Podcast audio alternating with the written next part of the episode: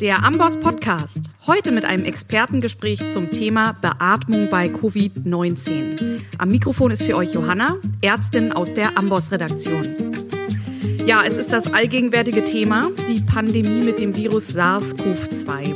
Auch wir im Podcast-Team bei Amboss haben uns Gedanken gemacht, wie wir euch Ärztinnen und Ärzte bei der Bewältigung der Welle an schweren Covid-19-Verläufen helfen können, die ja mit ziemlicher Wahrscheinlichkeit auf uns in Deutschland zukommen wird.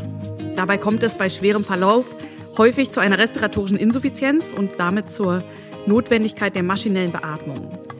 Ja, diese Stufe, relativ späte Stufe in der Intensivmedizin, ist keine einfache Aufgabe und bereitet nicht nur jungen, unerfahrenen Assistenzärzten Schwierigkeiten und Sorgen. Deswegen wollen wir heute einmal strukturiert den Ablauf einer Beatmungssituation bei einem ARDS, Acute Respiratory Distress Syndrome, wie es bei Covid-19 auftreten kann, durchsprechen. Wann sollte ich spätestens mit der Beatmung beginnen? Welchen Modus stelle ich ein? Wie wähle ich die Beatmungsparameter zum Start? Und welche passe ich im Verlauf an? Und dazu bin ich heute mit dem Intensivmediziner Benjamin Junge am Telefon verbunden. Er hat mit drei anderen Anästhesisten und Notfallmedizinern den Verein Campus für Intensiv- und Notfallmedizin gegründet, kurz ZIN. Dies ist der zweite Teil des Gesprächs, in dem wir über die konkreten praktischen Schritte der Beatmung sprechen. Wenn ihr etwas über die Grundlagen der Atemmechanik sowie des ARDS erfahren möchtet, so könnt ihr euch den Teil 1 des Gesprächs anhören. Also du bist jetzt schon darauf ein bisschen gekommen, wie erkenne ich denn jetzt das ARDS? In unserem Fall bei einem Covid-Patienten. Ähm, und ARDS, wir haben es festgestellt, ist wirklich ein komplexes Bild, was wir uns merken sollen, auch vor allen Dingen, um zu verstehen, wie wir unsere Beatmungsparameter einstellen, ist die Ödembildung, der Surfactantmangel, die Atelektasen und eben als Ergebnis ähm, dass nur noch ein Teil der Lunge mit normaler Ventilation und Perfusion zur Verfügung steht. Also, du hast es schon angesprochen. Lass uns jetzt zur praktischen Umsetzung kommen. Wann besteht denn jetzt die Indikation zu intubieren und eine maschinelle Beatmung einzuleiten? Wie stark muss da die Oxygenierungsstörung sein? Das ist wahrscheinlich jetzt auch kein strikter Cut-off. Und wir sprechen ja heute eben den Spezialfall Covid. Versuche ich denn hier vorher noch den Patienten zu niffen oder noch mit High-Flow an die Situation heranzugehen? Die Frage wird natürlich momentan stark diskutiert. Normalerweise, wenn wir einen Patienten hätten, bei dem wir keine große Sorge haben, dass er uns äh, mit großer Wahrscheinlichkeit ansteckt oder wir sehr, sehr viele Probleme parallel haben, mit denen wir jetzt in Zukunft womöglich rechnen müssen, sprich viele Patienten, die wir behandeln müssen. Also, ich mache einmal einen Schlenker zu einem Patienten, der nicht infiziert ist mit äh, diesem Virus.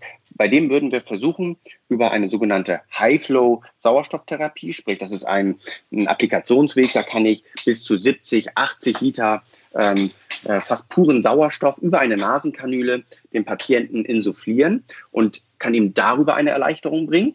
Wenn das nicht funktionieren würde, dann würde ich eine nicht-invasive Ventilationstherapie starten. Das bedeutet, der Patient bekommt eine fixierte Maske auf dem Gesicht und an diesem Gerät kann ich einen Unterstützungsdruck für den Patienten anlegen. Das heißt, der Patient holt Luft und ich lasse das Beatmungsgerät den Patienten unterstützen. Und auch da kann ich einen sogenannten Piep wieder einstellen. Das bedeutet, es bleibt mehr Volumen zurück im Thorax und ein höherer Druck. Das würde ich mhm. als erste Eskalationsschritte nehmen bevor ich dann einen Patienten intubiere. Jetzt haben wir bei unseren Covid-19-Patienten die große Gefahr oder die Annahme, dass über die High-Flow-Sauerstofftherapie oder über eine nicht-invasive Ventilationstherapie ähm, sehr, sehr viel Aerosolbildung äh, stattfinden kann. Und wenn man sich überlegt, okay, diese Maske soll eigentlich fixiert sein, gut auf dem Gesicht des Patienten, im Alltag sieht man ganz häufig, dass wir eine sogenannte Leckage haben. Sprich, irgendwo pfeift es nebenher an dieser Maske. Äh, bei den Männern ist es häufig der Bart. Das kann aber auch sein, dass die äh, Gesichtsform einfach nicht optimal ist. Dann habe ich ähm, Beatmungsgeräte, die diese Leckage stark kompensieren können. Das sind häufig turbinenbetriebene Geräte. Und auch die können 70 bis 80 Liter ähm, Luft plötzlich bewegen und ähm, das Ganze pro Minute. Und wenn wir da jetzt ein Aerosol bilden, das in der Luft hängt, dann ist die Wahrscheinlichkeit für uns Therapeuten ähm, deutlich größer, dass wir uns äh, infizieren. Und deshalb gibt es äh, momentan ähm, äh, auch einen Artikel äh, Medizinische Klinik, Intensivmedizin und Notfallmedizin, ähm, wo uns die äh, führenden Intensivmediziner sagen, okay, eher zurückhaltend mit der High-Flow-Sauerstofftherapie und mit der ähm, NIF-Therapie. Ich würde die NIF-Therapie nutzen, wenn es darum geht, einen ganz kurzen Moment äh, zu überbrücken, bis ich jemanden äh, intubiere. Wenn ich sicherstellen mhm. kann, okay, ich stehe jetzt auch geschützt natürlich am Kopf des Patienten, fixiere die Maske. Mit den eigenen Händen ist halt deutlich sicherer, als wenn ich ein äh, Gurtsystem nutze und kann dadurch sicherstellen, okay, die Phase ist sehr, sehr kurz ähm, und es sind halt keine 24 Stunden am Tag, an denen jetzt die Aerosolbildung stattfindet. Und jetzt einmal mhm. die Überlegung, okay, bei welchen Patienten kommt das denn eigentlich in Frage, dass ich den intubiere? Wir wollen uns das ja nicht so leicht machen und einfach jeden Patienten intubieren. Das hat ja auch Konsequenzen und ist auch einfach immer eine individuelle Entscheidung. Es wird trotzdem immer schwierig bleiben. Wenn wir uns überlegen, dass der Patient natürlich häufig am Anfang von uns eine Nasenbrille bekommt und ich stelle eine Flussrate von vier bis fünf Litern ein an dieser Nasenbrille, dann kann man kalkulieren, dass wir ein FiO2 von 40 Prozent schaffen. Das ist ja schon mal sehr gut. Wenn das nicht reicht, dann wechseln wir meistens zu einer Gesichtsmaske. Ähm, da stelle ich vielleicht einen Fluss von sieben bis acht Litern ein. Durch den äh, relativ dichten äh, oder durch das relativ dichte Sitzen und weniger Nebenluft komme ich da schon auf FiO2-Werte von 60 Prozent. Und wenn das nicht reicht, ähm, greift man vielleicht auf eine Gesichtsmaske mit Reservoir zurück, sprich, da sammelt sich immer noch mehr äh, Sauerstoff, auf das der Patient direkt zurückgreifen kann. Da habe ich mit einer Flussrate von 9 bis 10 Litern womöglich 90 Prozent Sauerstoff. Wenn jemand eine Gesichtsmaske mit Reservoir benötigt und die haben meistens Mindestlaufraten von 6 bis 7 Litern, sprich, der braucht ein FiO2 von ähm, 60 bis 70 Prozent. Dann kommt es jetzt darauf an, was für eine Sättigung schafft der Patient damit noch. Mhm. Und wenn die Sättigung 95 damit wäre, würde ich sagen, ja, das sieht ja erstmal safe aus und wahrscheinlich könnte man sogar sagen, mehr äh, Sauerstoff soll er gar nicht bekommen, weil auch die Hyperoxämie ähm, ist ja nicht gut für den Patienten. Aber wir wollen mhm. ja eher über die reden, wo kommen jetzt die Konsequenzen zum Tragen.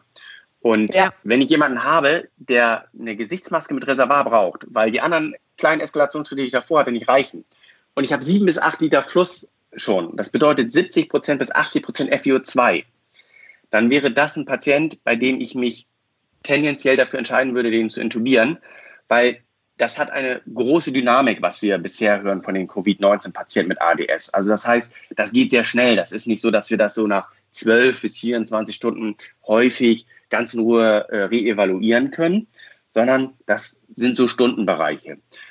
Und momentan würde ich aus meiner Sicht sagen, nutzt die Chance, indem der Patient noch einigermaßen gut ist, indem ich mehr Zeit für die Intubation habe und ich weniger Stress dadurch habe. Ähm, und der Patient braucht jetzt ja schon womöglich 80 bis 90 Prozent ähm, FiO2, um auf eine 90er oder 92er Sättigung zu kommen. Das heißt, der hustet mir einmal doof und der hat nur noch eine 85er Sättigung. Das muss man sich mal so plakativ vorstellen. Und ich will den Punkt ja auch nicht verzögern. Nicht der Tubus ist immer das Retten, sondern die Aufrechterhaltung der Oxygenierung. Aber wenn ich eine brauchbare oder gebrauchte Intubation verzögere, schade ich auch dem Patienten. Das heißt, wenn ich eine Gesichtsmaske mit Reservoir brauche, mit sieben bis acht Litern, der Patient kommt nicht mehr bei seiner 92er Sättigung, wäre das für mich eine Indikation, äh, den zu intubieren, damit ich das Setting ruhig habe. Ja, sehr gut. Das sind wirklich nochmal gute Tipps, gerade auch für na, ich sag mal, Anfänger oder Assistenzärzte, die das eben nicht machen oder nicht Intensivmediziner, Anästhesisten, die nicht jeden Tag jemanden intubieren. Ähm, ja, wunderbar. Das heißt, wir gehen jetzt mal wirklich die konkreten Maßnahmen durch. Ich habe mich jetzt dafür entschieden, ich möchte meinen Covid-19-Patienten intubieren und maschinell beatmen. Genau, vielleicht noch einen äh, Schritt nochmal äh, zurück. Wenn Unbedingt. ich das Gefühl habe, ich kriege das auch mit der Gesichtsmaske und Reservoir hin und ich benötige nicht zwingend den Schritt des Sniffens, kann ich es verstehen, wenn man sagt, ja, ich mache es nicht, weil ich vielleicht auch gar keine Erfahrung äh, damit habe, wie ich dann diesen, diesen äh, Schritt mache, vom äh, die NIF-Maske zu entfernen und dann in die Laryngoskopie einzusteigen. Und vielleicht auch noch ein, zwei Hinweise, die viele Kollegen äh, bereits schon gegeben haben. Wenn ich jetzt ähm, die Intubation durchführen möchte, würde ich mich jetzt vielleicht auch schon im Haus, das werden schon die meisten Krankenhäuser sicherlich auch in die Intensivstation für sich geklärt haben. Ich gehe mal davon aus, wenn ich jetzt jemand wäre, der mit, damit unerfahren ist, den Atemweg zu sichern, dann ist das kein Patient, an dem ich jetzt experimentiere und sage, okay, ähm, das ist jetzt mein Patient, jetzt gucken wir, äh, was klappt, sondern würde ich mir einfach denjenigen organisieren im Haus, der das am besten kann. Das kann im äh, Tagesgeschäft äh, der erfahrene äh, Facharzt aus der Inneren sein. Das kann im Nachtdienst der Anästhesist sein. Da muss ich mir einmal die Strukturen vorher vor Augen führen, dass, wenn ich das Gefühl habe, oh, es muss ein bisschen schneller gehen, ja, ich weiß, wen ich anrufen kann und muss und bereite trotzdem alles schon mal so vor, wie der klinikinterne Standard es vorsieht. Und dann kann ich das im Team lösen.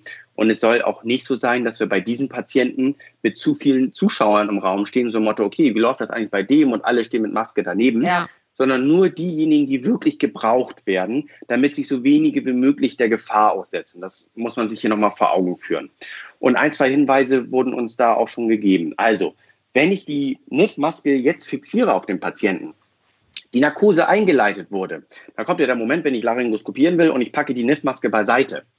Normalerweise kannst mhm. du die relativ locker beiseite packen. Das Beatmungsgerät äh, stellt irgendjemand nebenher auf Standby, den man darum bittet. Hier würde ich so machen, ich halte die Maske nach Einleitung der Narkose so lange drauf, bis auch tatsächlich das Beatmungsgerät ausgestellt ist, weil es womöglich in eine Apnoe-Ventilation äh, ähm, äh, geriet. Das bedeutet, das Beatmungsgerät erkennt, oh Mensch, mein Patient holt keine Luft mehr, da habe ich doch was hinterlegt, ich soll jetzt ja beatmen. Und jetzt pustet er mir ähm, die gesamte Luft aus der Maske äh, mit dem Sputum zusammen in den Raum. Also das wäre kontraproduktiv. Also erst Standby einschalten lassen, dann in Ruhe die Maske beiseite legen, dann eine Laryngoskopie, optimalerweise mit Videolaryngoskop, weil ich mich dann nicht äh, so nah an den Patienten heranbewegen muss. Ich kann auf einen Bildschirm schauen und über die indirekte Laryngoskopie ähm, den Patienten intubieren und einen größeren Abstand halten. Wichtig ist mhm. für alle, die wenig ähm, die Videolaryngoskopie nutzen, der Tubus muss anders vorbereitet sein. Der Tubus braucht, ich sage mal, eine Hockeyschlägerform. Die Spitze muss mehr betont sein, weil ich ja eben nicht den direkten visuellen Weg nutzen kann. Man kommt sonst, plakativ gesagt, nicht um die Kurve häufig. Denn man muss ihn sich mehr vorbiegen und sich so ein bisschen vorstellen, tatsächlich, dass es das aussieht wie ein Hockeyschläger. Und dann kann ich ähm, deutlich besser ähm, intubieren. Und es gab auch schon ähm, die Hinweise, dass ich den Patienten möglichst nicht auskultieren soll nach der Intubation. Also es wird immer die Kapnometrie und Kapnographie genutzt, um die sichere Tubuslage zu verifizieren. Die mhm. Auskultation nutzen wir nur, um zu sagen, der Patient ist seitengleich belüftet. Das ist nicht für die sichere Tubuslage in der Trachea gedacht. Aber auch mhm. da gibt es Hinweise, dass man sagt, ja, nutzt das Stethoskop nicht, weil du gehst dem Patienten einfach sehr nah ran. Dass man das bedenkt, diese Risikoabwägung muss jeder für sich selber machen. Ähm, okay. Das muss man dann bedenken, genau. Und jetzt habe ich diesen Patienten, das kann sein, dass ich den gerade intubiert habe, ähm, oder ich bin derjenige, der irgendwie eine Schichtübergabe hatte und jetzt an das Beatmungsgerät rankommt. Gehen wir mal davon aus, ich habe diese, diesen Patienten gerade intubiert. Dann haben wir ja schon gesagt, der braucht einen hohen Sauerstoffanteil, damit er überhaupt seine Oxygenierung aufrechterhält mit einer Gesichtsmaske und Reservoir.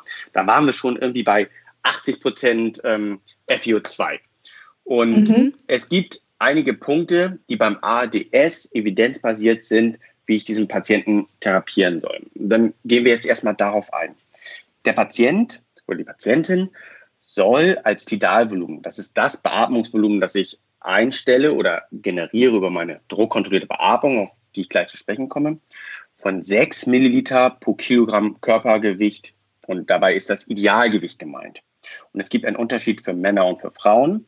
Ähm, das ADS-Netzwerk hat da eine Formel zur Verfügung gestellt, wie ich das ausrechnen kann. Äh, bei Amboss ist ähm, mittlerweile auch schon hinterlegt für Männer und für Frauen unterschiedliche Tidalvolumina. Und äh, dazu wird es dann auch noch eine Erweiterung geben. Aber als Beispiel, ein Mann mit einer Körpergröße von 1,60 hätte ein Tidalvolumen von 340 Milliliter und eine Frau von 315. Und das ist evidenzbasiert, wenn ich über diese 6 Milliliter pro Kilogramm Körpergewicht gehe, dass das Überleben und die Überlebenswahrscheinlichkeit für meinen Patienten schlechter wird. Und das hat damit mhm. zu tun, dass wenn ich eine Beatmung anlege, ist das jedes Mal ein Stress für die Lunge im, in kleinen Punkten. Und Stress bedeutet jedes Mal eine Entzündungsreaktion. Das heißt, ich öffne eine Alveole und sie fällt womöglich wieder zusammen. Ich habe eine offene Alveole und neben der offenen Alveole ist eine atelektatische Alveole. Und jetzt überdehne ich womöglich die offene Alveole und die atelektatische öffne ich gar nicht, weil mein Tidalvolumen sehr hoch ist. Und das bedeutet jedes Mal äh, Stress, jedes Mal Wandspannung. Das erhöht die Entzündungsreaktion und deshalb macht es die Überlebenswahrscheinlichkeit schlechter. Also das heißt, das Tidalvolumen ist das allererste, was ich für mich fest definiere. Und ich gehe von diesem Tidalvolumen erst ab, wenn ich gar keine andere Möglichkeit mehr habe, diesen Patienten kurzfristig äh, am Leben zu halten, sage ich mal. Ähm, okay. Das, das nächste, was wir auch wissen, ist der Unterschied zwischen dem Inspirationsdruck, das ist das, was ich benötige, um das Tidalvolumen zu generieren, abgezogen vom Piep, also sprich, mal, ich habe einen 25er, äh, 25 Millibar Inspirationsdruck minus 10 äh, Millibar Piep das soll kleiner gleich 15 Millibar sein, das sogenannte Driving Pressure oder einfach Druckdifferenz. Mhm.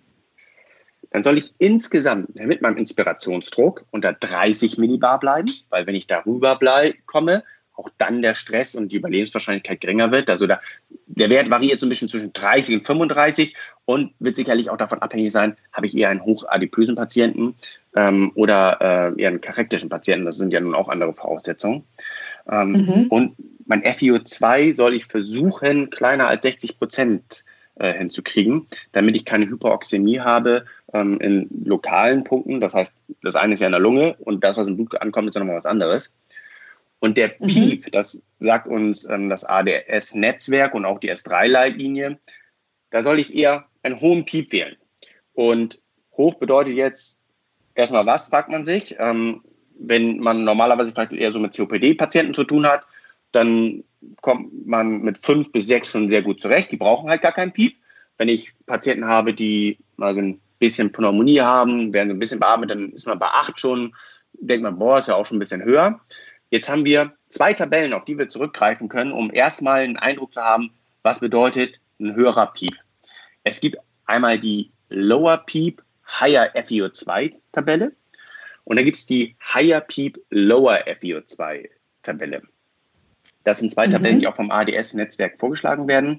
Die ähm, Intensivmediziner, die Kollegen empfehlen in ihrem Artikel, dass wir auf die Higher Peep Lower FiO2-Tabelle zurückgreifen.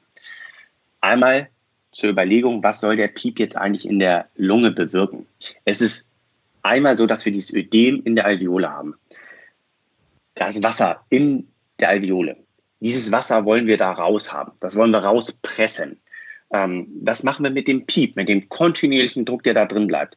Der wird angelegt mhm. und das Wasser wird wieder zurückgedrückt ins Interstitium und wird auch wieder vom Blut natürlich über Kapillare wieder wegtransportiert. Dafür brauche ich einen Druck. Und ich erweitere zusätzlich die Oberfläche der Alveole, wenn ich den Piep etwas höher wähle, weil wenn mehr Druck im Thorax zurückbleibt, ist die Alveole ein bisschen größer. Man kann sich vorstellen, wenn die Alveole eine höhere Ober- oder eine größere Oberfläche hat, dann kann an einer größeren Oberfläche auch deutlich mehr ähm, Gasaustausch stattfinden. Ein bisschen ganz einfach vorgestellt. Ich nehme ein Küchenhandtuch, das mache ich nass und ich falte es dreimal, packe das auf die äh, Heizung, vergleiche das mit einem anderen Küchenhandtuch, das die gleiche Größe hat, mache das genauso nass und lege es aber ausgebreitet auf die äh, Heizung. Das eine ist ruckzuck trocken, nämlich das ausgebreitete, und das andere ist immer noch feucht, wenn ich nächsten Morgen in die Küche komme, weil die Oberfläche eine ganz ja. andere ist. Und das soll einmal der Piep machen, sprich das Ödem verdrängen, die Oberfläche der Alveole erweitern.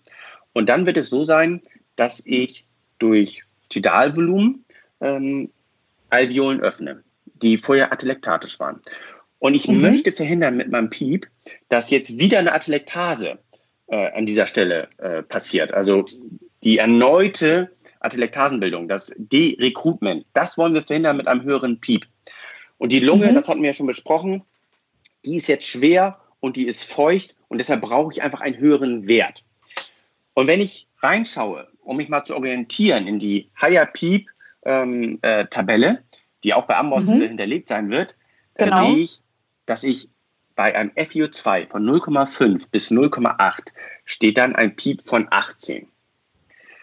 Wenn ich als Anwender, der selten mit ADS-Patienten zu tun hat und weniger auch mit Beatmung zu tun habe, den Piep von 18 lesen würde, dann wird sich wahrscheinlich so ein gewisses ungutes Gefühl breit machen. Ist das wirklich ja. richtig? Und die Frage ist halt, fange ich sofort mit 18 an oder gebe ich mir halt mit dem Patienten eine gewisse Zeit, bis ich mich entscheide, ich eskaliere die Beatmung, wie es die ähm, Higher Peep Lower FiO2-Tabelle vorsieht. Und ich würde okay. es ganz einfach machen. Wenn ich einen Patienten habe, den ich intubieren musste, dann fange ich an mit einem Piep von 14. Na, dann bleibe ich mhm. zwar unter dem, was die Higher Peep-Tabelle mir vorsieht, aber ich bin auf alle Fälle ähm, in dem Bereich, ähm, in dem ich mich ähm, bewegen werden muss. Man kann sagen, ein ADS-Patient mit einem Piep unter 10 hat entweder kein ADS oder die Beatmung ist komplett falsch eingestellt. Ähm, oder ich mhm. befinde mich am Ende ähm, der ADS-Therapie, sprich der Patient wird schon deutlich besser und ich äh, kann schon wieder meine Beatmung deeskalieren. Und okay. wenn ich jetzt erstmal einen Piep von 14 einstelle, dann beobachte ich natürlich die Hämodynamik in dem Moment, weil wir hatten vorher besprochen, der venöse Rückstrom zum Herzen wird geringer. Und ich kann auch sagen, ja, ich traue mich eben nicht sofort einen Piep von 14 anzulegen, dann fängst du mit einem Piep von 12 an. Aber wir fangen eben nicht mit einem Piep von 8 an. Ähm, und ich kann es auch verstehen, wenn man sagt, hey, ich traue mich nicht, einen Piep von 18 von Anfang an einzustellen. Aber wir werden uns im Piep von 14 bewegen müssen. Das ist okay. die allererste Vorstellung, die ich für mich ähm, ähm, haben muss. Und das, was ich mir als oberstes äh, Dogma erstmal definiere, ist das Tidalvolumen des Patienten. Da gucke ich in die Tabelle und ich bin auch ganz ehrlich, ich berechne es auch nicht jedes Mal. Ich habe eine Tabelle dabei, da gucke ich drauf und da sehe ich, aha, der Mann ist 1,70 Meter groß. Das bedeutet, der kriegt ein Tidalvolumen von mir von 400 Milliliter. Dann stelle ich einen Piep ein. Wir nehmen jetzt mal die 14, weil wir gesagt haben, gut, der hat halt 60 bis 70 ähm, Prozent FiO2 benötigt. Und jetzt muss ich mir mhm. überlegen, okay, jetzt habe ich ein Tidalvolumen definiert. Ich habe definiert, was für ein Piep ich einstelle. Jetzt brauche ich auch eine Beatmungsfrequenz. Das heißt, wie häufig soll der eigentlich Luft von mir bekommen? Richtig. Und wir werden davon ausgehen müssen, dass die Patienten ungefähr erstmal mit einer Beatmungsfrequenz von 16 bis 18, dass wir uns da mal einpendeln. Wenn ich vorweg jemanden habe, der schon eine Dekarboxylierungsstörung hat, sprich, der hat ein ähm, hohes CO2 im Blut, da kann ich auch mit 18 bis 20 gleich anfangen. Wenn die keine mhm. ähm, Dekarboxylierungsstörung haben, dann fangen erstmal mit 16 bis 18 an. Ja, sag nochmal hier ganz kurz, ähm, warum, weil der hat halt zu viel CO2 im Blut und das muss abgeatmet werden, richtig? Genau, also das CO2 diffundiert verdammt schnell aus dem Blut eigentlich in die äh, Luft in der Alveole und das gleicht sich von der Konzentration verdammt schnell an. Und der Gasaustausch, der weitere, ist davon ähm, abhängig, dass wir immer wieder eine geringe Konzentration ähm, in der Alveole an äh, Kohlendioxid haben. In der äh, Raumluft ist ja fast gar kein Kohlendioxid und durch das Atmen äh, schaffen wir quasi diesen Diffusionsgradienten. Wenn in der Alveole selber die gleiche Konzentration ist wie im Blut an CO2, dann gibt es halt keinen Grund mehr für die Diffusion selber.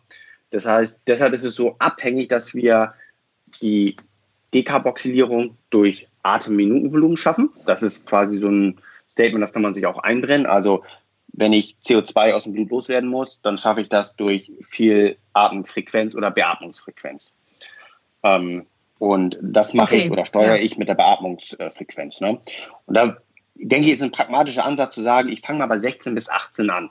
Also 12, mhm. das ist das, was ich in Ruheluft hole. Das macht gar keinen Sinn, weil jemand, der eine kranke Lunge hat und jetzt ein kleines Tidalvolumen bekommen soll, der kann nicht bei 12 oder bei 10 landen, dann stimmt auch irgendwas nicht.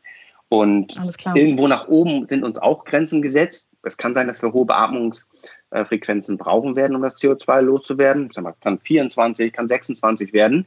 Aber irgendwann kommen wir an die Grenze, wo der Patient einfach gar nicht, dadurch, dass bei der Beatmung ein passiver Vorgang ist, kommt die Luft gar nicht mehr raus. Ne? Das müssen wir auch bedenken. Das heißt, wir können nicht 45er Beatmungsfrequenzen einstellen. Das wird irgendwann nicht mehr funktionieren bei unseren erwachsenen äh, Patienten. Mhm. Also stellen wir oder kalkulieren wir eine Beatmungsfrequenz von 16 bis 18. Und jetzt muss ich mir auch irgendwie überlegen, ja, das Tidalvolumen habe ich zwar definiert, aber wie kriege ich denn das da rein? Und ich habe die meiste Erfahrung mit der sogenannten druckkontrollierten äh, Beatmung. Das heißt, ich sage dem Gerät, du sollst das Druckniveau anlegen und das Druckniveau bleibt angelegt, sagen wir mal von äh, 25 Millibar für 1,8 Sekunden. Das definiere ich an dem Gerät.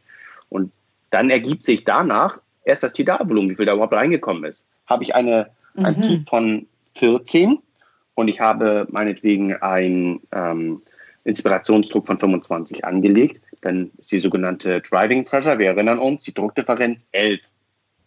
Und mhm. eine ganz, ganz gesunde Lunge hat plötzlich ein sehr hohes Tidalvolumen und eine vielleicht sehr kranke Lunge und ein sehr übergewichtiger Patient kommt dann auf ein sehr kleines Tidalvolumen. Das muss ich mir erstmal angucken. Das ist also tatsächlich ah. ausprobieren. Und okay. ich habe mich also für die Beatmungsfrequenz entschieden. Ich muss mir irgendwie überlegen, was für eine Inspirationszeit lege ich diesem Patienten eigentlich an. Ich würde mit 1,5 Sekunden äh, anfangen und jetzt einstellen, nach der Frequenz, nach der Inspirationszeit, jetzt ähm, den Inspirationsdruck. Den Piep habe ich ja schon eingestellt. Und wenn ich jetzt 25 mhm. einstelle, dann sehe ich, welches Tidalvolumen kommt dabei raus. Ich hatte gesagt, mein männlicher Patient ist 1,70 Meter groß und 400 will ich erreichen. Wenn ich sehe, mhm. okay, beim Inspirationsdruck von 25 komme ich nur auf ein Tidalvolumen von 370 Milliliter, dann stelle ich um 1 Millibar hoch. Dann bin ich bei 26 Millibar Inspirationsdruck und gucke, ob ich dann vielleicht die 400 erreiche. Du veränderst den Inspirationsdruck, nicht den Piep. Genau, ich lasse erstmal den Piep statisch stehen, weil der Inspirationsdruck mhm. ist das Entscheidende. Und ich habe ja okay. einen Bereich, ich will nicht über 30 Millibar kommen bei meinem Patienten mit dem Inspirationsdruck und ich möchte mhm. die Druckdifferenz nicht über 15 haben. Und ich habe genau. mir erstmal über die äh, Piep-Tabelle mir einen hohen Piep definiert und gucke mir jetzt an, ob ich das erstmal mit den Vorgaben einstellen kann. Okay. Und wir waren gerade bei dem Punkt, dass mein 1,70 großer Mann nicht auf sein Tidalvolumen von 400 Milliliter kommt und du jetzt dementsprechend um ein, Milliliter, ein Millibar den Inspirationsdruck erhöhst. Genau, das ist richtig. Du kannst auch um zwei Millibar den Inspirationsdruck erhöhen oder um drei, wenn der Abstand einfach sehr groß ist zu dem äh, Tidalvolumen, das du erreichen willst. Also wenn du siehst, okay. ja okay, er kommt jetzt gerade auf 260 Milliliter ähm, Tidalvolumen, ja, dann stellt es halt um drei oder um vier Punkte hoch. Wir haben ja ein bisschen äh, mhm. Luft gehabt, ne? Und wenn ich mhm. jetzt sehe, hm, ich bin jetzt schon bei einer Druckdifferenz von 17, da muss ich mir Gedanken machen, woran das liegt. Dann kann ich gucken, ob ich eventuell den äh, Piep reduziere um zwei Punkte oder wieder um zwei Punkte erhöhe über die 14 ähm, äh, Millibar, um zu schauen, ob in irgendeinem Bereich die Compliance des Thorax und der Lunge dort besser ist. Wir hatten ja am Anfang über diesen unteren Inflektionspunkt gesprochen. Die richtige Vordehnung ähm, des Thorax und der Lunge, also der Luftballon, soll nie wieder ja. mehr Luft verlieren, dass es schwer wird, ihn aufzupusten. Da kann ich dann so ein bisschen auch mitspielen. Da muss ich gucken, dass ich optimalerweise okay. halt kleiner 15 Millibar bleibe. Es gibt mhm. ja unterschiedliche Varianten tatsächlich, wie ich ähm, äh, das finde. Das ist, glaube ich, zu komplex für, ein, für einen Podcast. Für denjenigen, mhm. der bisher damit keine Erfahrung hat, da würde ich sagen, fang mit einem Piep von 14 an. Hast du jemanden mit einer sehr stark eingeschränkten äh, Hämodynamik, weil auch ein septisches äh, Krankheitsbild dabei ist, mit septischem Schock, dann würde ich eher einen kleineren Piep wählen. Guck, ob du mit einem 12er Piep eventuell schon die Oxygenierung deutlich verbessern kannst.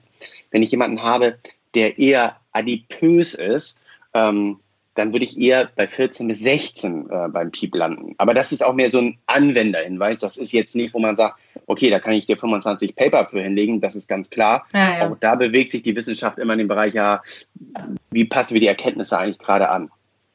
Ja. Und es gibt auch Ziele, die ich erstmal erreichen will bei meinem ADS-Patienten. Wir wollen nicht die Normwerte erreichen, die wir normalerweise in der äh, Blutgasanalyse äh, kennen. Wir sagen ganz bewusst, ich gebe mich auch mit weniger bei diesem äh, Patienten zufrieden. Ich versuche über den PIEP und über die FiO2-Einstellung irgendwie einen Sauerstoffpartialdruck zwischen 60 bis 80 Millimeter Hg hinzubekommen. Das soll eine Sättigung in der Blutgasanalyse von 90 bis 94 sein. Und mhm. ich versuche über meine Beatmungsfrequenz ungefähr ein ähm, äh, CO2-Partialdruck kleiner 70 mm äh, Hg hinzubekommen. Ähm, das bedeutet, wenn man rein die respiratorische Seite betrachtet, soll der pH-Wert möglichst größer 7,2 sein. Die Grenzen okay. sind so gesetzt, weil man sagt, jeder Beatmungshub ist halt Stress für die Lunge, unterhält eine Entzündungsreaktion und wir haben ja nun eine sehr kranke Lunge. Wir wollen damit gar nicht äh, physiologische Werte erreichen. Und erst mhm. wenn der mhm. pH-Wert zum Beispiel mir aus den äh, Fingern gleitet, und ich irgendwie ein pH von 7,1 habe, das macht sich ja in der Hämodynamik dann ja auch bemerkbar, weil mein Noradrenalin gar nicht keine Vasokonstriktion mehr machen kann bei so einem sauren Milieu, dann muss ich mir mhm. halt überlegen, wie weiche ich davon ab, was sind meine anderen Möglichkeiten und genauso ist es halt auch bei der Oxygenierung. Ich will keine Hyperoxämie haben, weil auch das mit den freien Radikalen wieder zu Zellschäden führt. Ja. Was mache ich denn jetzt? Aber sagen wir mal, ich habe eben diese Schritte, die du gesagt hast, angefangen, habe gesehen, okay, mein Tidalvolumen ist anfangs noch ein bisschen zu niedrig, habe ein bisschen den Inspirationsdruck erhöht, ein bisschen da gespielt, sehe plötzlich, du hast es gesagt, der Punkt ist überwunden, die Compliance der Lunge ist jetzt gut, ähm, ich habe ein Tidalvolumen, was meiner Tabelle entspricht. So, jetzt bin ich erstmal zufrieden, stelle aber dann irgendwie nach 30 Minuten fest, Oxygenierungsziel ist leider verfehlt. Es, es sinkt der äh, Partialdruck des O2 in meiner Blutgasanalyse. Und wo drehe ich jetzt erstmal? Genau, also gehen wir mal davon aus, ähm, du stellst halt deinen ähm, FiO2, deinen Sauerstoff, stellst ja so ein, dass du sagst, okay, ich muss irgendwie auf einen ähm, Sauerstoffpartialdruck von 60 bis 80 kommen. So, und wenn du jetzt feststellst, ähm, ich muss halt einen sehr hohen FiO2-Wert einstellen und jetzt kommt der Oxygenierungsindex wieder zum Tragen. Bei den meisten äh, BGA-Geräten kannst du gleich einstellen, was für ein FiO2 du bei der Beatmung eingestellt hast. Dann berechnet dir das ähm, äh, Gerät automatisch, was der Oxygenierungsindex ist. Für denjenigen, der es nicht eingestellt hat oder bei dem das Gerät das nicht kann, nochmal, ich nehme mir den Sauerstoffpartialdruck im Blut, sagen wir mal äh, 80, ähm, und dividiere das durch ähm, das FiO2 0,8. Macht die Sache hier ganz einfach, wäre dann 100. Ähm, das heißt, der Oxygenierungsindex wäre dann 100. Ich muss ein, zwei Probleme noch ausgeschlossen haben, bevor ich dahin komme. Also, ich habe einen Patienten, der hat eine ADS. Ich kann ausschließen, dass er einseitig intubiert ist. Ich kann ausschließen, dass er große Pleureergüsse hat, die ich womöglich durch Drainage äh, entlasten kann. Ähm, und ich gehe davon aus, dass er keine atelektasende Schleimverlegung hat. Also Patient, bei dem, äh, ich sag mal, permanent ähm, Schleim im äh, Tubus steht, da muss ich erstmal absaugen und womöglich dann halt auch bronchoskopieren. Wir wollen keine pauschale Bronchoskopie bei den Covid-19-Patienten machen, weil auch das ein gewisses äh, Ansteckungsrisiko birgt. Also wenn das mhm. trocken ist, dann brauche ich da nicht bronchoskopieren kommt mir aber permanent Schleim entgegen, ja, dann sollte ich einmal bronchoskopieren, damit ich sicher bin, dass nicht irgendwo ein, ähm, ein Lungenlappen äh, verlegt ist durch Schleim. Wenn ich das alles ausgeschlossen habe, dann schaue ich mir weiter den Oxygenierungsindex an. Ich glaube, 30 Minuten wäre sehr sportlich äh, nach der Intubation. Hm. Man muss dem okay. schon, denke ich, eine Stunde würde ich dem locker Zeit geben oder auch anderthalb Stunden. Ähm, es sei denn, ich sehe, ich kann die Oxygenierung gar nicht aufrechterhalten. Ne? Also gehen wir mal davon aus, ich habe jetzt anderthalb Stunden abgewartet, ich habe einen guten Piep eingestellt von äh, 14, ich habe äh, das Zidalvolumen schaffe ich und es wird einfach mit dem Oxidierungsindex nicht besser. Ich bin kleiner 150 und das ist die entscheidende Größenordnung, die wir jetzt im Kopf haben müssen. Sprich, äh, Sauerstoffpartialdruck durch FiO2 ist kleiner 150. Dann kommt eine evidenzbasierte Maßnahme zum Tragen. Ich muss den Patienten in die Bauchlagerung bringen. Obwohl er intubiert beatmet ist, soll er in Bauchlage kommen. Und das hat folgenden Grund. Wir haben im dorsalen Bereich eine viel größere Oberfläche an äh, Atelektasen, die am Gasaustausch teilnehmen können. Der Patient, der auf dem Rücken liegt, dessen schwere ähm, Lunge, die jetzt feucht ist, lastet aber auf dem dorsalen Bereich. Und dort haben sich überall ähm, Atelektasen, Mikroatelektasen gebildet.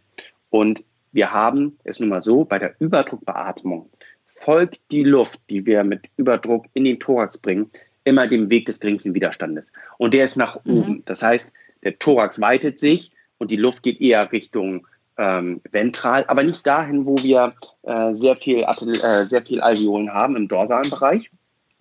Jetzt wird natürlich ein gewisser Teil dorsal weiterhin äh, perfundiert. Das heißt, wir haben ein Schandvolumen.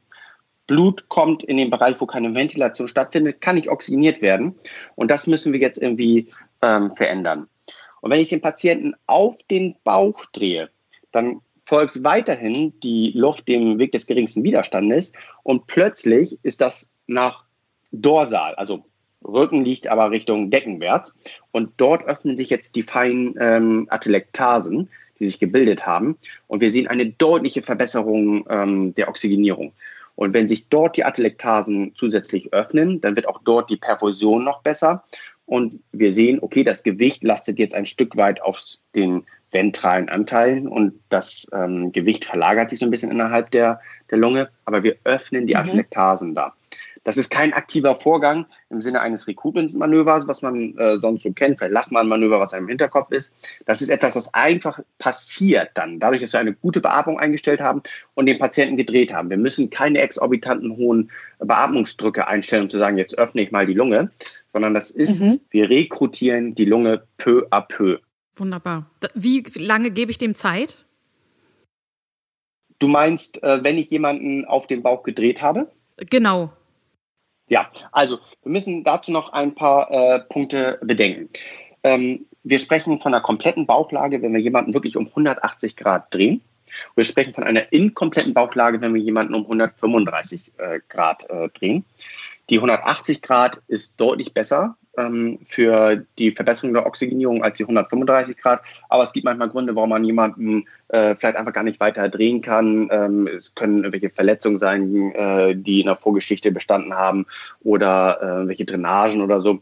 Bei unseren Covid-Patienten wird das weniger äh, die Wahrscheinlichkeit sein. Also 180 Grad drehen. Der Patient mhm. muss eine gewisse Mindestzeit ähm, auf dem Bauch liegen. Und das sind 16 Stunden. Also der Patient wird einmal gedreht und dann bleibt er 16 Stunden auf dem Bauch liegen. Dann wird er wieder zurückgedreht, weil das Hauptproblem, was dieser Patient natürlich haben kann, ist irgendwie ein Ulkus im Gesicht zu entwickeln oder mhm. ähm, Druckstellen im Bereich des Auges. Das oder auch Plexus brachialis durch Lagerungsschäden. Genau. Ähm, da sind mhm. die Kollegen äh, der Pflege äh, wieder unsere äh, Spezialisten, die da äh, ein Auge drauf haben, diese Bereiche freizuhalten. Ja. Und ähm, wie mit allen Maßnahmen müssen wir auch da die ganz enge Kommunikation mit den ähm, Kollegen äh, der Pflege, äh, ich sag mal, pflegen. Ja. Denn die haben ja häufig eine längere Erfahrung als der oder die junge Anwenderin, der junge Anwender so auf der Intensivstation. Und es macht immer Sinn, einmal zu besprechen, okay, was denkt ihr? Fangen wir jetzt mit der Bauchlage an. Ähm, was braucht man Vorbereitung? Wir werden demnächst eine Checkliste dafür zur Verfügung stellen, ähm, dass wir das einmal ganz in Ruhe abgehen oder durchgehen können. Und jetzt ja. einmal so, also der Patient liegt auf dem Bauch, 16 Stunden soll er da liegen bleiben, dann kommt er zur Entlastung äh, der Haut, vier Stunden auf dem Rücken und der geht automatisch nach der ersten Lage, geht er wieder zurück. Das kann sein, dass nach einmal drehen wir sagen, meine Güte, die Lunge ist ja so gesund jetzt geworden. Alles Chico, wir lassen ihn so. Die Wahrscheinlichkeit ist furchtbar gering. Man muss damit okay. rechnen, dass der Patient dreimal auf den Bauch mindestens muss. Das ist äh, eher ist wieder so ein Anwenderhinweis, sage ich jetzt mal. Ne? Okay. Das kann auch gut sein, dass wir das siebenmal hintereinander machen müssen ähm, mhm. oder achtmal, aber nach einmal wird es meistens nicht besser. Was man häufig sieht, ist, es wird deutlich besser in Bauchlage, man dreht diesen Patienten nach 16 Stunden zurück auf den Rücken und sieht erstmal, oh, es bleibt gut, toll. Und bleibt auch nach vier Stunden weiterhin gut, toll. Meine Schicht ist beendet und ich sage, komm, lassen wir auf dem Rücken liegen. Ähm, ist ja deutlich besser geworden. Und die, der nächste Kollege äh, oder Kollegin in der nächsten Schicht sieht, äh, die Oxygenierung wird jetzt wieder peu à peu immer wieder schlechter. Es liegt einfach daran, die Lunge ist halt weiterhin feucht. Äh, der Druck mhm. der äh, Lunge lastet weiterhin wieder dann auf dem dorsalen Bereich. Die Atelektasen bilden sich wieder peu à peu und wir sehen, dass es wieder schlechter wird. Dann fange ich wieder mit der Bauchlage an, habe aber den Zeitraum deutlich verzögert. Das heißt, ich muss damit rechnen, dass es häufiger ist, dass ich den drehen okay. muss. Und wichtig wäre auch, wie mit den meisten Entscheidungen, ich muss sie irgendwann treffen. Und zwar für die ja. erste Bauchlage. Wir müssen uns relativ zügig, das heißt nicht innerhalb von fünf Minuten dazu entscheiden, aber wir sollen das schon relativ schnell machen. Also wenn in meiner Schicht ein Patient dann eine Oxygenierungsstörung hat und der Oxygenierungsindex bleibt kleiner 150, dann muss ich mich in dieser Schicht dazu entscheiden. Das ist nichts, was ich irgendwie drei Visiten später mache, sondern muss die Entscheidung irgendwie treffen. So, dann muss ich ihn auf den Bauch drehen, dann lasse ich ihn 16 Stunden oder sie da liegen und muss damit rechnen, dass ich das mehrmals mache. Und ich höre erst mit dieser Bauchlagentherapie auf, wenn die Oxygenierung im Bauchlage genauso gut ist wie in der Rückenlage und ich mit dem FiO2 definitiv unter 0,6 bleiben kann.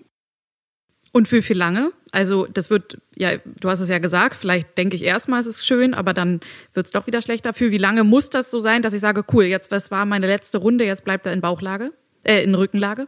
Ja, genau, konsequent. So, jetzt natürlich die Frage, ja, wie soll ich das nach vier Stunden dann entscheiden? Das heißt, die ersten dreimal würde ich mir diese Frage gar nicht stellen, bin ich ganz ehrlich. Es mhm. sei denn, ich lande plötzlich beim äh, FiO2 von ähm, 0,3 oder so. Ne? Das ist jetzt einfach mal gesponnen. Wenn ich bei 0,3 lande ja. und sehe, okay, das ist ja viel besser geworden ähm, und da verändert sich gar nichts mit der Rückenlage, ja, dann kann das auch mal ganz spontan sein, mal eine sehr junge, gesunde Lunge, die einfach nur einmal ähm, den Piep brauchte für 16 Stunden an Bauchlage dazu, kann das sein. Da muss ich dann natürlich ein bisschen individuell entscheiden. Die meisten Lungen werden uns das nicht hergeben. Die müssen dreimal gedreht werden und dann gucke ich nach der äh, dritten Runde an. Mensch, boah, ich bin beim FIO2 von äh, 40 Prozent und ich sehe, das hält sich stabil. Dann warte ich doch einfach mal fünf, sechs Stunden ab. Und wenn sich das weiter stabil Aha. auf dem Rücken so hält, dann bleibe ich da einfach mal. Dann kann ich das machen. Aber ich würde nicht bei den ersten beiden Malen auf gar keinen Fall damit rechnen. Okay. Und das ist ja jetzt das schöne Szenario, also die Variante 1. Es hat sich in der Tat verbessert, die Oxygenierungsstörung äh, hat sich behoben quasi. Es gibt keine so gravierende Oxygenierungsstörung mehr durch die Bauchlage. Aber jetzt haben wir natürlich auch noch das andere Szenario, dass es nicht besser, sondern eventuell sogar schlechter wird, richtig? Ja, genau. Es kann sein, dass es ähm, ähm, gar nicht besser wird oder schlechter wird. Wenn es schlechter wird, muss man sich ja Gedanken machen, warum wird das eigentlich gerade schlechter, obwohl es in dieser Situation besser werden sollte. Ähm, da kann es sein, dass sich Schleim mobilisiert hat und womöglich mir jetzt irgendwo ein äh, Hauptbronchus verlegt. Das muss man einmal bedenken, ähm, dass man dann vielleicht absaugt oder eine Bronchoskopie durchführen muss bei Schleimmobilisation. Anderer Aspekt ist einfach, es wird nicht besser. Ne? Und mhm. der Oxygenierungsindex äh, bewegt sich kleiner 100 ähm, mm Hg. Also schweres ADS ist damit definiert der Oxidierungsindex ist kleiner 100. Und wir nähern uns mit dem Oxidierungsindex tatsächlich eher der 80 und kleiner. Da muss ich ja irgendeine Option haben. Und es gibt die ECMO-Therapie. Das bedeutet, dass ich extrakorporal eine Oxygenierung äh, des Patienten äh, durchführe. Das wird in Zentren durchgeführt. Dann muss ich einfach mit dem Zentrum Kontakt aufnehmen. Und mhm. jedes Krankenhaus wird in seiner Nähe irgendwo ein ECMO-Zentrum haben oder es vielleicht auch selber durchführen. Dann muss ich so denken, okay, das ist vielleicht ein Patient, der für eine äh, ECMO interessant wird. Ich sollte dann einfach Kontakt mit dem ECMO-Zentrum aufnehmen, ähm, dass ich mir anschaue, okay, was sind die Hinweise des Kollegen oder der Kollegin vor Ort, ähm, was sie sagen würden, was man an der Beatmung erstmal noch eskalieren oder verändern könnte. Mhm. Und dann sagen, mir die Kollegen, ist das überhaupt ein Patient oder eine Patientin, die für eine ECMO-Therapie in Frage kommt? Das ähm, machen die unter ganz speziellen Gesichtspunkten fest. Das müssen nicht diejenigen äh, wissen und entscheiden, die äh, jetzt äh, keine ECMO betreiben, aber einfach rechtzeitig mit den Kollegen Kontakt aufnehmen. Vielleicht haben die noch sehr gute ja. Hinweise, wie man die Beatmung verbessert und man erspart dadurch ähm, die ECMO-Therapie oder auch die Verlegung. Es wäre ja auch sinnlos, den Patienten einfach nur in ein anderes Zentrum zu verlegen. Die machen das Gleiche, nämlich invasive Beatmung und verändern nur die Beatmung ein bisschen und das wird besser. Also da einfach dann Kontakt aufnehmen, fragen, ist das eine Indikation? Was kann ich noch aus eurer Sicht verbessern? Und dann werden die Kollegen äh, mich schon beraten. Okay, ja, gut. Das sollte, denke ich, jeder Arzt einfach im Kopf haben, weil, ähm, genau, man muss ja immer Alternativen oder Varianten haben. Was kann ich tun, wenn Gut, der Kontakt zum ECMO-Zentrum als quasi letzte Eskalationsstufe. Ja, genau. Und das ist vielleicht auch etwas, was man ähm, im Tagdienst eher bespricht, ähm, als man sich nachts eine Nummer raussuchen muss, dass man sagt, okay, ähm, wer ist eigentlich unser nächstes ähm, ECMO-Zentrum und wen rufe ich ja. da eigentlich an? Das ist etwas, was man gut vorbereiten kann, diese Nummer äh, irgendwo parat zu haben. Das ist ja nicht so, dass man sagt, das ist eine Notfallnummer, ich muss in zwei Minuten den erreichen können oder diejenige, aber dass ich vielleicht auch einfach vorher mit meinen Oberärztinnen und Oberärzten spreche. Wer ist eigentlich unser Ansprechpartner? Ähm, nachdem ich nachts mit euch Kontakt aufgenommen habe, wen rufe ich dann wo an? Und was sind das für Fragen, die sie mir stellen, damit ich mir schon mal vorbereitet ja. bin und dann nicht sage, ach so, ich hole mal kurz die BGA. Das sind ja auch so Dinge, mit denen man dann vielleicht äh, ähm, ja, besser gut. glänzen möchte. Ja. Definitiv. Was ja auch wichtig ist, du hast ja auch schon gerade gesagt, natürlich, äh, die Beatmungssituation alleine ist ja nicht das Einzige, was bei der Verbesserung des Patienten irgendwie eine Rolle spielen kann. Stichwort begleitende Therapie. Also ich muss natürlich mich auch um die Hämodynamik kümmern, den Flüssigkeitshaushalt. Ähm, wie sieht es aus? Ist eine antibakterielle Prophylaxe angesagt? Ist eine Kortisontherapie angesagt? Vielleicht kannst du noch mal von intensivmedizinischer Seite dazu Stellung nehmen. Ja, fangen wir vielleicht erstmal mit dem Patienten an, der jetzt seine Narkose hat und ähm, vielleicht in Bauchlage äh, liegt. Ähm, der Patient soll von der Sedierungstiefe her so sein, dass er seine Beatmung gut akzeptiert. Ähm, das heißt, wir ähm, sprechen davon, dass er ähm, auf Ansprache womöglich die Augen öffnet, aber er soll sich nicht spontan bewegen können. Ne? Ähm, okay. Es kann gut sein, und da sprechen wir von der Synchronisation mit dem Beatmungsgerät. Es gibt Patienten, die kannst du so tief sedieren, wie du willst, die pressen gegen die Beatmung an, ähm, die akzeptieren das einfach nicht gut. Ähm, das kann auch so mhm. sein, dass ähm, die Modalitäten ähm, des CO2-Wertes im Blut so hoch sind, dass der Patient immer wieder versucht, da äh, reinzuatmen und einfach keine gute Synchronisation mit dem Beatmungsgerät ähm, zu schaffen ist. Dann bleibt natürlich als Option beim Patienten, der permanent presst, ihn zu relaxieren, nachdem ich die Sedierungstiefe ausgereizt habe. Ja? Mhm. Aber ich mache das nicht pauschal. Ich mache das nur, Alles wenn ich klar. ein Problem habe, dass dieser Patient immer wieder anfängt, in das Beatmungsgerät zu pressen und ich ihn einfach nicht gut synchronisiert kriege mit dem Beatmungsgerät. Dann kann mhm. ich ihn kontinuierlich äh, relaxieren. Das kann ich für 24 bis 48 Stunden ausreizen und dann schaue ich, ähm, äh, wie es danach läuft. Vielleicht ist die ähm, Beatmungssituation schon deutlich besser geworden. Der Patient liegt jetzt auf dem Rücken, ist äh, mit dem Oberkörper hoch, toleriert den Tubus besser und presst nicht mehr äh, entgegen. Aber ich relaxiere nicht pauschal. Das ist ganz wichtig. Aber wenn das benötigt, kann ich es versuchen. Ja. Der nächste Punkt ist, was du fragtest, mit der antibakteriellen Prophylaxe. Prophylaxe, äh, das Wort impliziert ja, dass ich nicht davon ausgehe, dass der Patient jetzt eine bakterielle Infektion hat. Sonst würden wir ja von einer antibakteriellen Therapie sprechen. Genau. Ähm, Prophylaxe, nein. Wenn ich sage, ja, es ist eine Superinfektion der Covid-19-Infektion äh, vormalig, dann mache ich eine antibakterielle Therapie, aber keine Prophylaxe im Sinne von, er könnte ja eine ähm, bakterielle Pneumonie entwickeln. Das nicht, okay. das wäre schlecht. Ähm, der nächste Punkt wäre pauschale Cortisontherapie. Auch das fällt weg. Nein, machen wir auch nicht. Cortison bedeutet immer eine ähm, Unterdrückung des Immunsystems und macht mir ganz andere Probleme. Wenn ich eh schon einen Patienten mit einer äh, Virusinfektion habe, dann wird es eben nicht besser, die ähm, äh, Bekämpfung ähm, äh, des Virus. Und man muss ja sagen, eine der Hauptsäulen auch der ARDS-Therapie ist nun mal ähm, die Kausaltherapie und den auslösenden Faktor zu therapieren. Wir haben keine ja. Therapie selber für das Virus. Das heißt, wir müssen dem Körper die Zeit herausarbeiten, es selber zu schaffen. Und wenn wir ihm jetzt Cortison dazu geben, dann verzögern wir diese Kausaltherapie. Ne? Es wäre was anderes bei einer ja. bakteriellen Pneumonie. Da ist eine Kausaltherapie tatsächlich die antibakterielle Therapie. Aber das haben wir hier nicht. Und okay. dann kann man sich überlegen, okay, ähm, Spasmolytika-Therapie, sprich die Bronchien zu erweitern. Auch das nur, wenn der Patient oder die Patientin spastisch ist. Ne? Also es kann jemand mit äh, vorbestehendem Asthma, COPD sein oder ich sehe es äh, so, dass jetzt ein, ähm, eine Bronchospastik sich entwickelt. Ja, die therapieren wir, aber nicht pauschal, weil die pauschale Applikation von äh, ähm, Spasmolytika-Therapie eine Übersterblichkeit machen kann. Okay. Und jetzt haben wir von ganz vielen Dingen gesprochen, die ich irgendwie nicht machen soll oder auch wirklich nur machen soll, wenn ich dafür einen Hinweis habe, dass es so ist. Ähm, mhm.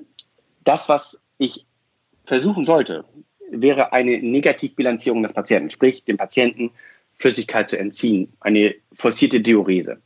Das kann mhm. ich natürlich nur machen, wenn äh, die Hämodynamik ein Stück weit mitspielt. Also ein Patienten, der eine Hypovolemie hat, weil er gerade auch einen septischen Schock hat, noch mit Capillary Leak, ähm, also noch weiterhin bestehenden Endothelschaden und immer wieder Volumensubstitution braucht, da wird das schwierig, eine Negativbilanz anzustreben. Aber ein Patient, ja. der vermeintlich nur noch eine Vasoplegie hat und mit Noradrenalintherapie einen stabilen Blutdruck aufbauen kann, oder sprechen wir besser von einem stabilisierten Blutdruck, da kann ich natürlich eine Negativbilanz testen. Also sprich, da kann mhm. ich mit Schleifendiuretika schauen, okay, schaffe ich den Patienten peu à peu negativ zu bilanzieren? Kann ich die Flüssigkeitszufuhr restriktiv gestalten? Das heißt, ich muss ja nicht äh, bei einem 80 Kilo Patienten zweieinhalb äh, Liter kristalloide Infusionslösung dem Patienten zuführen. Ich versuche einfach Schritt für Schritt ihn negativ zu bilanzieren. Wir erinnern uns, es ist ein Ödem in der äh, Lunge. Und je weniger Flüssigkeit, also freies Wasser, sage ich mal, im Blut ist, desto eher wird das äh, Wasser aus der Lunge zurückresorbiert werden. Ne? Das mhm. hat einfach was mit osmotischen mhm. Kräften zu tun. Das heißt, wenn möglich, strebe ich eine Negativbilanz an, nicht pauschal ähm, äh, viel Volumentherapie anbieten dem Patienten.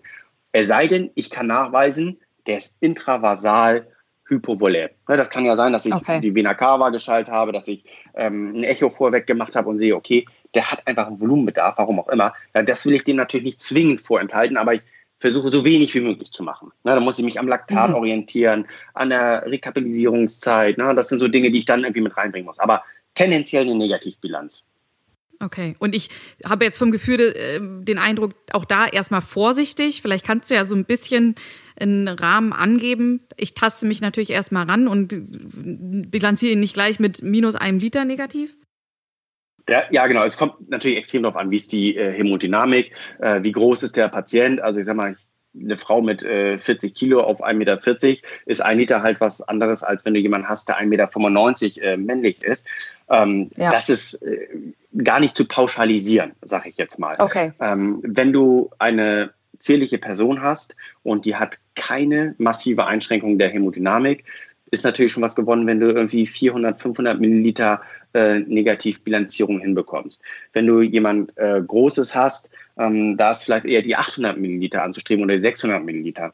Aber jeder Milliliter, den du erstmal negativ äh, bilanzierst, bedeutet ja, dass keine Positivbilanz stattgefunden hat. Das ist ja auch schon mal gut. Also wenn ich die ja. Positivbilanz verhindere, ist schon mal der erste Schritt. Und dann kann ich gucken, okay, äh, wie arbeite ich ähm, mit der Restriktion meiner Volumentherapie, die ich dem Patienten zuführe? Was scheidet der Patient selber aus? Bilanziert er sich womöglich selber negativ? Und dann kann ich schauen, okay, muss ich vielleicht Schleifendiuretika äh, dazu nehmen, um vielleicht eine Negativbilanz hinzukriegen. Aber ich sage mal, bei 24 Stunden ist bei einem nicht hemodynamisch kompromittierten Patienten wahrscheinlich die 400, 500 Milliliter gut zu machen. Vielleicht kann ich sogar ein bisschen äh, mehr schaffen, äh, wenn ich mir die Hämodynamik gut anschaue. Okay. Ja, das war doch mal ein guter Überblick nochmal für äh, die begleitende Therapie, dass ich weiß, was ich machen kann und was nicht. Das meiste, was wir jetzt angesprochen haben, sollte ich bei unserem Covid-Patienten definitiv lassen, es sei denn, es sprechen spezielle vorliegende Faktoren beim Patienten dafür. Benjamin, hast du noch einen abschließenden Tipp an unsere Ärztinnen und Ärzte draußen für die Beatmungssituation, was du in deinem Alltag siehst mit den Kollegen, was häufig falsch gemacht wird, was häufig nicht verstanden wird? Ähm, mhm. Es gibt zwei Dinge, die mir so ad hoc einfallen. Wir haben ja davon gesprochen, wir wollen einen hohen Piep einstellen und ähm, können dann danach FiO2 reduzieren. Was mache ich denn eigentlich, wenn der Patient besser wird? Die Oxygenierung wird also besser. Was soll ich dann als nächstes verändern? Das allererste, was ich reduziere, ist FiO2. Ähm, dass ich so schnell wie möglich darunter komme. Sagen wir, dass ich bei 0,4, also 40 Prozent äh, Sauerstoffanteil ankomme, das ist schon mal gut. Dann kann ich anfangen zu überlegen, reduziere ich langsam den Piep. Man kann sich vorstellen, wenn ich einen Patient mit einem 14 Millibar Piep beatme, dann kann das keine Challenge sein, innerhalb von acht Stunden in meiner Schicht den Piep auf sechs runterzudrehen. Das Einzige, was passieren wird, ist, wenn der Gegendruck in der Alveole fehlt, dass sich das Ödem ganz schnell neu ausbilden wird. Das heißt, ich beginne einfach langsam den Piep zu reduzieren. Wenn ich beim 14er Piep wäre und ich habe ein FiO2 von 35 Prozent, dann kann ich mal um zwei Punkte, ähm, zwei Millibar den Piep reduzieren und schaue mir dann einfach an, okay, wie hat sich das innerhalb der Schicht entwickelt und dann kann die nächste Schicht innerhalb der nächsten acht Stunden nochmal um zwei Millibar eventuell reduzieren, wenn sich das kontinuierlich so weiterhält. Aber keine falsche Challenge zu sagen, ich muss den Piep ruckzuck wieder auf äh, sechs runtergebracht haben, damit ich zeige, wie gut es diesem Patienten jetzt geht. Und drei Stunden später hat er wieder seine Oxygenierungsstörung. Da wäre keinem mit geholfen und wäre auch nicht das Ziel. Was man manchmal sieht, und das ist so ein bisschen ähm, abhängig von der Körpergröße des äh, Patienten, nehmen wir uns mal eine Frau, eine zierliche Frau mit 1,50 Meter, die soll ein Tidalvolumen ähm, für die Lungenprotektion haben von 260 Milliliter. Ähm, da kann es manchmal sein, dass es schwierig wird mit der Dekarboxylierung, sprich das CO2 mhm. loszuwerden. Was häufig am Ende des ähm, äh, Beatmungsschlauches noch angeschlossen wird, ist eine sogenannte Gänsegurgel. Ähm, das ist das Verbindungsstück dann zwischen dem Tubus und der, äh, des Beatmungsschlauches. Und das ist Totraum. Das bedeutet, diese, dieser Bereich der Luft wird nur hin und her bewegt und nimmt aber auch nicht am Gasaustausch statt. Das können je nach Hersteller mal zwischen 15 und 25 Milliliter sein. Man kann sich vorstellen, wenn das halt bei einer Frau ist, die 260 Milliliter Tidalvolumen haben soll, können das mal ruckzuck fast 10 Prozent sein. Das heißt, wenn ich eine Dekarboxylierungsstörung habe, entferne ich auch einfach mal die Gänsegurgel, um zu gucken, ob das noch eine Stellschraube war, an der ich äh, drehen konnte, wenn ich die Beatmungsfrequenz schon ausgereizt habe. Das sind, glaube ich, so wichtige Punkte. Und ich denke, als abschließende ähm, Variante muss man sich einfach für die Beatmung eines ADS-Patienten äh, immer den Kopf ähm, äh, rufen. Die 6 Milliliter pro Kilogramm Körpergewicht, gerne aus einer Tabelle abgelesen. Das ist ein Dogma, von dem ich erst abweiche, wenn ich meine Blutgasanalyse-Zielwerte nicht mehr äh, einhalten kann. Die mhm. Druckdifferenz von kleiner 15 Millibar, der Beatmungsspitzendruck von kleiner 30 und einen höheren Piep äh, wählen, damit ich ein geringes FiO2 äh, gewährleisten kann. Und dann das A und O, und das wissen wir, dass das häufig zu selten gemacht wird, weil man doch Sorge hat, äh, sich dafür zu entscheiden, ist, wenn der Oxidierungsindex bei einem guten Piep, sprich über 10, kleiner 150 bleibt, dann muss der Patient oder die Patientin auf den Bauch gedreht werden. Und dann muss das einfach für 180 Grad für 16 Stunden muss dann durchgeführt werden. Das sind die evidenzbasierten Dinge, mit denen wir die Überlebenswahrscheinlichkeiten unserer Patienten verbessern können. Ja, das ist nochmal eine gute Zusammenfassung. Und du hast es schon ziemlich weit am Anfang in unserem Gespräch erwähnt. Diese Checkliste nenne ich sie mal für also eine kompakte Beatmungscheckliste für Covid mit ARDS. Die stellen wir euch jetzt auch bei Amboss zur Verfügung. Die habt ihr erarbeitet bei ZIN und die stellen wir euch im Kapitel zum ARDS zur Verfügung. Dann könnt ihr euch das auch ausdrucken und immer in der Kitteltasche oder am Patientenklemmbrettt am Bett mit dabei haben und direkt reingucken. Und da sind auch diese Zahlen, diese Tabellen, gerade für das Tidalvolumen, das kann man ja nicht immer im Kopf haben, und die Lower Peep Higher FEO2, Higher Peep Lower FEO2 Tabellen mit enthalten. Ja, Benjamin, ich bedanke mich ganz herzlich bei dir. Ich denke, das war wirklich ein guter Überblick und ähm, hoffe für euch da draußen sehr hilfreich. Ja, ich danke dir, Johanna. Klasse. Und um euch zu Hause in dieser Phase der Corona-Krise auch besonders zu unterstützen, haben wir bei Amboss auch weitere relevante Kapitel bis auf weiteres für alle freigeschaltet. Das heißt, auch ohne Amboss-Abonnement könnt ihr bis auf weiteres auf diese Inhalte zugreifen. Darunter das Kapitel zu Covid-19 selbst, zum ARDS, zur maschinellen Beatmung, zur Pneumonie und nosokomialen Infektionen sowie unsere Amboss-SOPs zu den Themen endotracheale Intubation, Rapid Sequence Induction und Atemwegskomplikationen. Guckt hier einfach mal rein. Diese Inhalte stehen jetzt für euch kostenlos zur Verfügung. Wir hoffen wirklich sehr, ihr kommt gut durch diese Zeit und seid mit unseren Inhalten gut ausgerüstet. Wer sich noch weiter trainieren will und dafür noch Zeit hat, dem seien die Kurse von Zinn ans Herz gelegt. Unter zinn.team findet ihr die Kurstermine, die aktuellen und könnt euch hier anmelden. Ja, für heute bedanke ich mich mal wieder fürs Zuhören und verabschiede mich. Bleibt gesund. Tschüss, bis zum nächsten Mal. Alle Infos zum Podcast und der Amboss Wissensplattform findest du unter go.amboss.com/podcast.